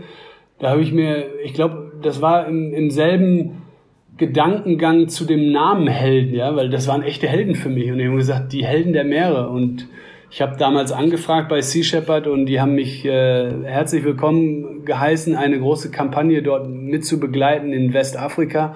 Und dann war ich auch schon mit meinem Kamerateam unterwegs in, im Kongo und in Gabun und war voll im Geschehnis drin, ja. Und wir waren wochenlang auf dem offenen Meer. Und ähm, dann habe ich erstmal so wirklich verstanden, um was es eigentlich global gesehen hier geht. Ja? Und ich wusste, dass unsere Aktion hier zwar wichtig ist und einen großen Impact erzeugt, aber nach vielen Gesprächen und Nächten mit der Crew habe ich erstmal erfahren, was da draußen auf den Meeren los ist. Und dadurch ist das ganze Projekt gewachsen natürlich. Und äh, wenn du es jetzt äh, zusammenstampfen müsstest, was, was sind die großen Probleme, die wir haben? Du hast Fischer, Fischerei angesprochen, du hast äh, Plastik angesprochen. Äh, was, ist noch, was sind noch die großen Themen, die wir alle auf dem Zettel haben sollten? Ähm, ja, man kann das an einer Hand, also man kann es in tausend kleinen Projekten abzählen, aber die Hauptfaktoren äh, sind meiner Meinung nach wie vor die Erderwärmung, die zur Folge hat, dass sämtliche Korallen absterben und marine Ökosysteme darunter leiden und wir nicht wissen, welchen Schaden das nehmen wird. Ja, wir wissen nicht, ob das irreparabel ist und wir wissen nicht, wie das ausgeht. Ähm, das zu unterbinden ist aber ebenso komplex wie natürlich den Hunger zu stillen, den vermeintlichen Hunger, der, weiß nicht, durch die, durch die Fischerei entsteht, ja, durch diesen Massenkonsum an Tieren, ähm, dem unbedingt Einhalt geboten werden muss, damit wir nicht noch mehr ein größeres Artensterben dort draußen erfahren. Ja. Das sind so die Grundthemen. Das Problem mit dem Plastik, glaube ich, kriegen wir in den Griff. Ich glaube, ähm, mit ganz vielen tollen Helden da draußen, mit ganz vielen Projekten, die ich erlebt habe, mit dem Umdenken der neuen Generation werden wir die Plastikthematik in den Griff kriegen. Das sehe ich sehr positiv. Und ähm, ja, darüber hinaus gibt es natürlich noch ganz viele andere Dinge. Aber so rein emotional gesehen bin ich ganz nah bei den Tieren und das tut mir richtig weh, wenn ich sehe, dass dafür immer noch viel zu wenig getan wird, dass solche hochintelligenten Lebewesen dort ausgerottet werden. Hm, ja, du sprichst es an. Also es sind ja im, im, in den Ozeanen einige der, der intelligentesten Lebewesen, die es überhaupt gibt, mit Delfinen, Walen, äh, Oktopussen. Ähm, äh, trotzdem, ähm, wenn du, ähm, wenn, wenn du sagst, Plastikverschmutzung kriegen wir den Griff, du hast ja selber gesagt, du bietest auch immer eine Lösung quasi an zu jedem Problem. Ja äh, oder berichtest von einer Lösung. Was, was sind die Möglichkeiten, wie wir diese, diese Plastikverschmutzung in den Griff bekommen können? Okay. Ähm, ich möchte den Hörer, der diesen Podcast jetzt hört, natürlich auf meine Seite bringen, ja, damit er sich viel mehr informieren kann und viel genauer als das, was ich jetzt erzählen könnte. Also auf www.heroesofthesea.com einfach die Kategorie Plastic Pollution anklicken und dann seht ihr das, ja. Aber das System und die Lösung dahinter ist relativ simpel. Es ist nur in den letzten Jahren sehr verkümmert. Es heißt Recycling, Recycling, Recycling. Der Grundstoff und das Produkt Plastik ist genial. Es ist genial. Ich bin kein Ökoterrorist, der sagt, weg mit dem Plastik. Ich glaube, wir alle wären heute nicht hier ohne Plastik. Ja? Wir würden kein Auto fahren, nicht in Urlaub fahren, wir hätten kein Krankenhaus, keine Versorgung. Also allein wenn ich mir den Bildschirm angucke, ich sehe dich mit deinen ganzen Plastiksachen im Hintergrund, das ist ganz normal, ja. Das ist ganz normal für uns alle. Das heißt, wir müssen auf gar keinen Fall dafür sein, dagegen zu sein, ja. Wir brauchen nur eine Lösung. Wir müssen eine nachhaltige Lösung für diesen Verbrauchsstoff erfinden, indem wir diesem äh, Material einen höheren Wert zuteilen. Ja?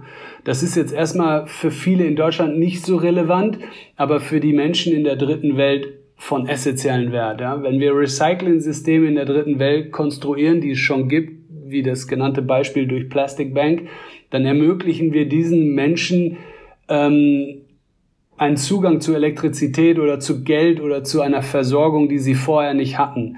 Wenn das damit gehend eingeht, dass eine Infrastruktur dadurch gebildet werden kann, dann bewegt sich auch hier die dritte Welt in eine neue, bessere, modernere Zukunft. Und das ist zu realisieren durch ein Rückflusssystem, in dem wir dieses Plastik zurückholen in unsere Welt und daraus nachhaltige Produkte schaffen. Also wir müssen nicht unbedingt fossile Energie und Brennstoffe verwerten, um immer wieder neues Plastik zu ähm, produzieren. Es gibt genug Plastik auf der Welt. Vielleicht kostet es ein bisschen mehr, aber es wäre doch ein schöner Gedanke, wenn wir der dritten Welt helfen, indem wir das Plastik zurückholen und damit unsere Produkte hier befüllen. Ja, es gibt ja immer die Idee, dieses Total Cost of Ownership, dass du sagst, du musst halt äh, nicht nur für die Rohstoffkosten bezahlen, sondern musst auch für die Verschmutzungskosten bezahlen, wenn du nicht exakt dieselbe Menge, Recy äh, äh, Menge recycelst oder ähnliches. Ähm, ist schwierig, ist schwierig, das den Leuten zu vermitteln. Ja, was haben sie mit Verschmutzung zu tun? Ich meine, wir werden ja irgendwo fremd gesteuert und haben eine Müllabfuhr und wir denken, dass es alles geht seinen geregelten Lauf. Ähm, dass das manchmal nicht so ist, müssen die Menschen erst mit der Kelle erfahren. Ja. Aber was hat der Konsument äh, damit zu tun, wird er sich denken. Also da gibt's andere schlaue äh, Systeme, die das aufgreifen. Aber an erster Stelle müssen die großen Konzerne das steuern für uns, weil wir sind Konsumenten. Ja? Wir, wir haben zwar eine Meinung und wir entscheiden, aber grundsätzlich konsumieren wir an erster Stelle das, was die uns auf den Tisch legen oder in den Supermarkt bringen. Aber wen spricht denn die, die Kampagne Heroes of the Sea an? Spricht die nicht am Ende den, den Konsumenten, den einzelnen Bürger im, im Westen an? Jeden Menschen, jeden Menschen, jeden Menschen. Er kann es unterteilen in der Kategorie, die er sich aussuchen möchte, in der er sich informieren möchte und vor allen Dingen in der er auch lernen möchte. Und wenn er dort aktiv werden möchte, dann hat er die Möglichkeit, sofort zu helfen ja? oder das natürlich für seinen eigenen Gebrauch in seinem Alltag umzusetzen. Und das ergibt dann quasi ein, eine Awareness, ein Umdenken, ein Lerneffekt, den genau diese Seite hervorbringt. Quasi wie ein Wikipedia da draußen mit virtuellen Content für die neue Generation. Weil die lesen nicht mehr so gern, habe ich festgestellt. habe ich auch gehört, deswegen machen wir einen Podcast. Ja, genau. Auch ein schönes Medium. Aber ähm, äh, hast du denn, äh, bist du da Optimist oder hast du manchmal auch das Gefühl der Verzweiflung, dass viele Menschen sagen, ja, man müsste etwas tun, aber wie du sagst, äh, der Konsument am Ende ist ein ganz kleines Rädchen und äh, es muss am Ende über, über große Stellen gehen, die nicht so einfach zu beeinflussen sind? Ähm, ganz einfache Antwort, ich bin durch und durch Optimist. Sonst hätte ich diese ganze Arbeit mir nicht aufgelastet, das so groß zu steuern. Und ich erinnere mich noch, dass die ganze Arbeit zu den Ozeanen mit einem Mann angefangen hat, der tatsächlich mit der Zahnbürste Korallen gereinigt hat. Und äh, wenn da jetzt jeder sagt, das bringt doch nichts, dann soll er mal heute sehen, wie viele Coral Gardeners und Tauchinstitute gibt, die genau diese Arbeit fortführen und Schule machen, indem sie dadurch Korallen retten auf der ganzen Welt. Mm. Und von all dem, was du gesehen hast, all dem, was du recherchiert hast, gab es da Momente, wo du, so, obwohl du schon so tief drin warst, immer wieder geschockt warst, wie dir wieder Zustand wirklich ist? Ähm, ja, sagen wir es mal so, ich bin immer geschockt, wenn ich sowas sehe, aber ähm, ich bin auch schnell, ich bin wie so ein Chamäleon, ich kann mich auch schnell anpassen und ganz schnell in die Menschen reinversetzen. Ich erinnere mich einer, an eine Reise auf Haiti, in dem wir quasi in der Kloake gelebt haben, ja, also in der Kanalisationskloake metertief im Dreck, im Plastik, um zu erfahren, dass den Menschen das genauso unangenehm ist wie mir in dem Moment, aber sie gar nicht anders können und dass sich auch da ein Lebensraum entstanden hat, der weitergeht. Das Leben geht weiter. Die Menschen brauchen eine Lösung von uns. Und ich meine, wir haben das Geld, wir haben das Wissen und wir haben die Technologie. Das muss da jetzt hingebracht werden, um den Menschen zu helfen. Und, und ja, jetzt bin ich ein bisschen abgedriftet, weil das ist sehr emotional, wenn man in, so lange in solchen Ländern ist. Ja. Die Menschen tun einen natürlich leid. Aber wenn man dann eine Lösung für die hat, dann ist das das Wunderbarste auf der Welt. Wenn man das zurückbringt und den Menschen hier näher bringen kann und das teilen kann, das Wissen teilen kann, dann ist das alles, was man richtig gemacht hat. Hm, das glaube ich auf jeden Fall. Nur, ähm, wie du schon sagst, man hat das Thema äh, beispielhaft äh, Tibet, äh, Kli äh, Amazonas, Klimawandel, Meere, äh, Hunger auf der Welt. Ähm, am Ende äh, ist ja auf der, sagen wir mal, auf, der deutsche Otto Normalbürger sagt immer, man muss was machen, ähm, ist aber halt nicht direkt betroffen. Was mich ehrlich gesagt beim, beim Thema Meere vor ich glaube, vor einem halben Jahr mal äh, über eine ZDF-Doku aufgeweckt hat. Äh, da ging es halt nicht um, um dritte Weltländer, was ja um Gottes Willen, das ist grausam, das ist schlimm, aber es betrifft einen halt äh, irgendwie dann doch nicht so direkt im Alltag. Ähm, und das war eine Doku über die Ostsee, die ja äh, de facto ein Binnenmeer ist und das dreckigste Meer der Welt. Also äh, in, in, ich glaube in Schweden war das, äh, da muss Ostseefisch ausgewiesen werden, weil der halt einfach äh, de facto giftig ist. Ähm, und äh, in, in Deutschland äh, fahren jedes, jeden Sommer jetzt gerade wieder äh, Abermillionen Menschen an die See, um in diesem, diesem Binnenmeer da zu planschen. Äh, und das ist, das ist halt so eine Sache, ähm, die mich halt direkter getroffen hat, in Anführungszeichen, weil das andere ist immer so ein bisschen abstrakt, wenn man sagt, in einem äh, äh, fernen Land äh, leiden die Menschen, um Gottes Willen, schrecklich. Aber äh, zu verstehen, dass auch im reichen Europa, das ja angeblich immer diese tolle Vorreiterrolle hat, unser eigenes äh, Binnenmeer, unsere eigene Ostsee, das dreckigste Meer der Welt ist, das hat für mich nochmal so einen, so einen richtigen Aha-Effekt gehabt. Wie bist du da rangegangen, die der psychologischen Anführungszeichen? Wie hast du dir überlegt, womit erreiche ich die Menschen am besten? Wie kann ich sie erreichen? Also ich, ich muss ja kurz was zu sagen. Also grundsätzlich ist es alles eine, eine Frage der Haltung. Ja? Ähm, die Ostsee, das macht dich betroffen, weil das in der Nähe ist. Du kennst die Ostsee, du warst da baden. Ähm, wenn man sagt, das ist das dreckigste Meer, dann muss man das in, der, in dem Verhältnis der Größe sehen. Ja? Also ich kenne die Ostsee sehr sauber, ich kenne aber auch die vielen Probleme, die es dort gibt und auch die Algen, die dort, mit denen die schon sehr lange kämpfen durch die Erwärmung, das Fischsterben, äh, also die kleinen Wal, äh, ich kenne die ganzen Probleme. Aber so, so, so Schlagzeilen wie das dreckigste Meer der Welt, ich bin da kein Fan von. Ja? Also es muss sich schon jeder sein Bild selber machen ähm, ich liebe die Ostsee. Ähm, aber es geht darum, es geht darum, dass, dass du deine eigene Haltung annimmst, ja. Und ähm, die Themen da draußen sind viel zu komplex, als die mit so einem Satz stehen zu lassen, ja. Und es wird überall gearbeitet und ich glaube, es liegt in keinem Interesse von niemanden, das nicht auch im besten Sinne zu versuchen oder aufrechtzuerhalten. Aber wir haben natürlich in der Vergangenheit viel falsch gemacht und müssen es jetzt reparieren. Aber das findest du auf der ganzen Welt. Also das findest du auch hier im See und in der Isar bei München oder im Rhein. Der ist auch nicht ganz sauber. Ne? Also wer geht wo schwimmen? Also wenn du wüsstest, wo ich schon überall schwimmen würde, dann glaub mir, das ist alles nicht so tragisch. das glaube ich dir. Ähm, dann kommen wir jetzt nochmal zu deiner, deiner Aktion, mit der ich auf dich aufmerksam geworden bin, mit dem Ruderboot über den Atlantik. Ich habe schon vielen gehört, die eine Weltumsegelung machen. Ich habe noch von keinem gehört, der äh, mit dem Ruderboot rübergegangen ist. Wie bist du darauf gekommen? Ja, ich habe mir gedacht, wenn ich um, um, um die Welt segel, lande ich nicht bei dir im Podcast, weil das ist ja langweilig. Da gibt es ja schon eine Million Menschen, die das gemacht haben. Nee, wir hatten einfach, also ich hatte diese, das ist ein uralter Traum von mir und den wollte ich realisieren. Ich habe dazu zwei Freunde oder zwei weitere Personen gebraucht, die das mit mir durchziehen. Das war nicht ganz einfach, aber dann habe ich gesagt, das passt jetzt gut. Das ist unsere Promotion für eine symbolische, physische Meisterleistung für die wahren Helden da draußen. Und das erzeugt Aufmerksamkeit und das hat gut funktioniert. Aber das war natürlich auch eine krasse Reise. Ja? Aber ich wusste, es ist physisch machbar und mental habe ich das schon beschlossen und dann haben wir es durchgezogen großartiges Projekt. Das, das glaube ich dir. Respekt dafür. Also Respekt für alles, was du machst und, und vielen Dank, dass du, dass du Aufmerksamkeit auf diese, diese Aspekte bringst. Äh, wie, was war denn das für ein, für ein Boot? Also äh, war das ein ganz normales Ruderboot, wie ich es mir vorstelle? Liebe Hörer, ihr merkt schon, ich halte das so ein bisschen zurück, weil es für mich gar nicht so bedeutsam ist wie die äh, Datenbank Heroes of the Sea selbst. Aber wenn ihr auf der Datenbank mal nachschaut unter heroesofthesea.com, findet ihr im Menüpunkt einen Knopf, der heißt Story. Und da seht ihr die Atlantiküberquerung im Ruderboot. Ähm, du musst dir das so vorstellen, das war ein, ein ganz gewöhnliches Boot, ein Rumpf, ein Chassis, so wie man es kennt, mit zwei oberen Kabinen draufgesetzt. Also wir haben das bauen lassen äh, optimiert für zwei Rudersitze mit einer vorderen und hinteren Kabine, in der man sich verstecken kann und dann die technischen Geräte oben drauf. Und das ist alles, was du quasi brauchst, um äh, 50 Tage zu rudern, Tag und Nacht. Und ähm, ja, so, so muss man sich das vorstellen. Das Boot war neuneinhalb Meter lang, äh, in der Breite, glaube ich, 1,90 Meter. Wie gesagt, zwei Ruderplätze. Und ähm, dann gibt's nur eine Richtung und los geht's. Rudern, rudern, rudern. 24 Stunden, nie schlafen. Wahnsinn, Wahnsinn. Und äh, hatte, war die jemals kurz davor zu kentern?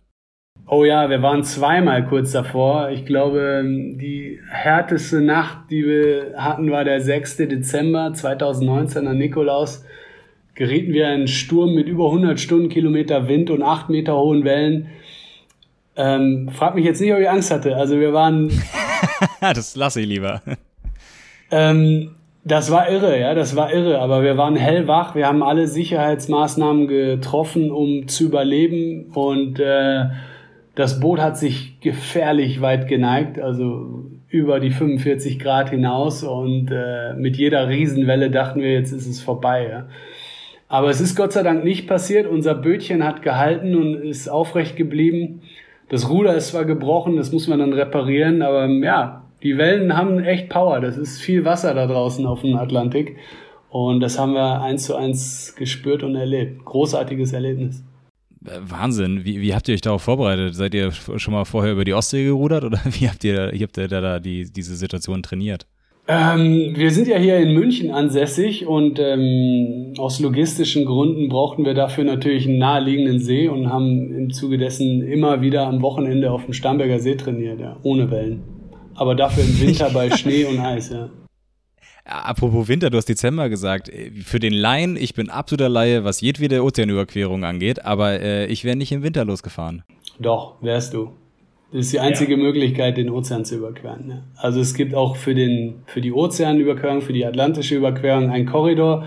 Und wenn du dir mal auf der Karte den Äquator anguckst, dann weißt du, der Winter, den gibt's da nicht wirklich. Und in diesen Breitengraden äh, unterhalb Kap Verden und äh, Gran Canaria kannst du auch im Dezember losrudern und dir einen Sonnenbrand holen bei 30 Grad.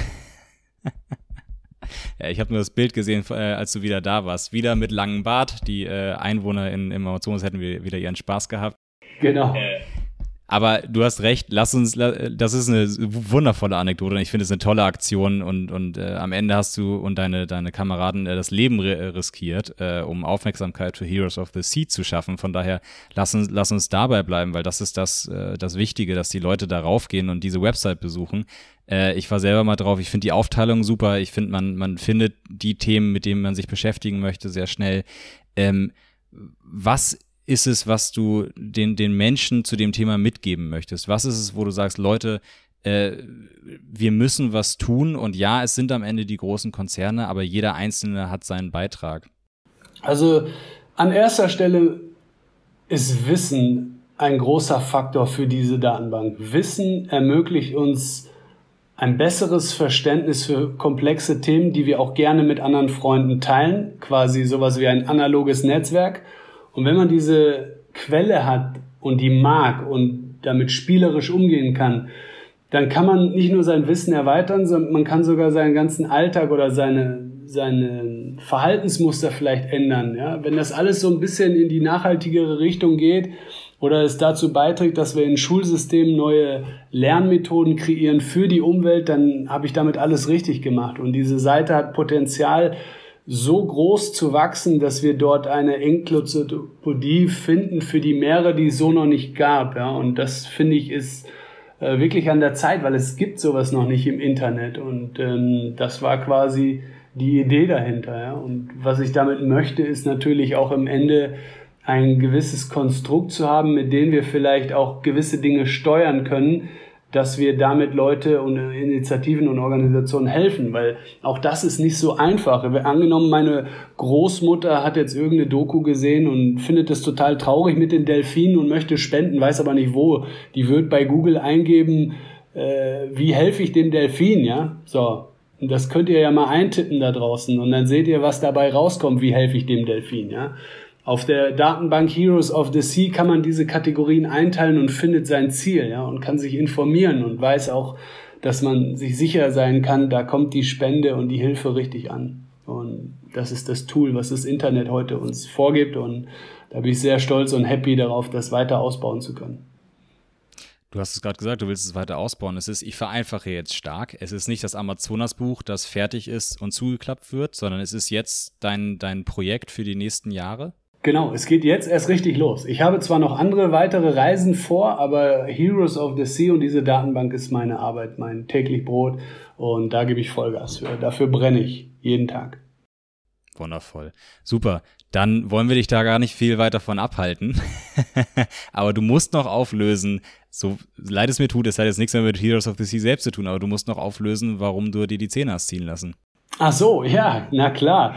Das hört sich jetzt ein bisschen bescheuert an, aber ich hatte tatsächlich so ein paar Baustellen hinten links am Backenzahn. Da war irgendwie eine Wurzelsektion, eine Entzündung, zwei Brücken und dann haben wir kurzzeitig entschlossen mit mehreren Zahnärzten zusammen, dass es unmöglich, untragbar wäre, mit diesen Zähnen sich über den Ozean zu begeben. Und deswegen haben wir diese vier Zähne rausnehmen lassen. Und das war auch gut so.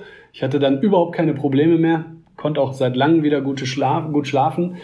Ähm, genau, und diese Zähne hätte ich jetzt gerne wieder zurück. Ja, das ist ja jetzt schon ein halbes Jahr her. Äh, ich habe ein sehr einseitiges Kaufverhalten und äh, deswegen lassen wir jetzt diese vier Zähne wieder rein implantieren. Das sollte so sein, das sollte kommen. Wundervoll. Ähm, Jetzt äh, hast du den Leuten gesagt, geht auf die Seite, informiert euch. Jetzt hoffe ich doch, weil du eine unfassbar inspirierende Persönlichkeit mit einem super spannenden Lebenslauf bist, dass da draußen auch Leute sind, die euch unterstützen wollen, die, die aktiv mithelfen wollen. Wie kann man euch unterstützen? Was kann man für euch machen, anders als, als Spenden schicken? Ja, das ist eine gute Frage. Ich bin gar nicht so gerne der Mensch, der seine Hände aufhält, aber tatsächlich bin ich abhängig von Spenden. Ja, also gerade jetzt in Corona-Zeiten müsst ihr euch vorstellen, ich habe mein ganzes Leben lang damit finanziert, auf Vorträgen euch meine Geschichten zu erzählen. Und diese Vorträge gibt es nicht mehr. Das heißt, bis Dezember habe ich keinen einzigen Job mehr.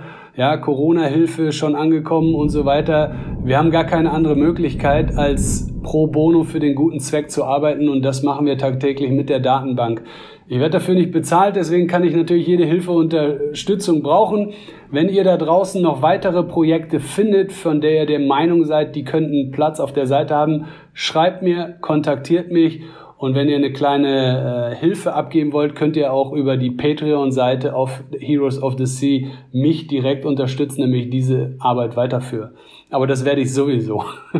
Und wenn es das Letzte ist, was ich mache. Das Gefühl werde ich nicht los. Also wer 50 Tage auf dem, äh, auf dem Ozean unterwegs ist, der lässt sich nicht äh, von sowas abhalten. Ganz genau. Wundervoll. Leute, geht auf die Seite, guckt euch das an, sammelt das Wissen, gebt das Wissen weiter und äh, unterstützt äh, Organisationen, die damit zusammenhängen oder Heroes of the Sea selber direkt, äh, damit solche tollen Projekte weiterlaufen können und das eine große, große Enzyklopädie wird, die wir am Ende alle, alle nutzen können und von denen wir alle dann äh, unsere eigenen Vorteile wieder haben. Von daher, Jörg, vielen, vielen Dank für dein Interview. Ich fand es unfassbar spannend. Äh, ich finde dich wirklich, wenn ich das so sagen darf, unfassbar inspirierend, deine, deine Projekte.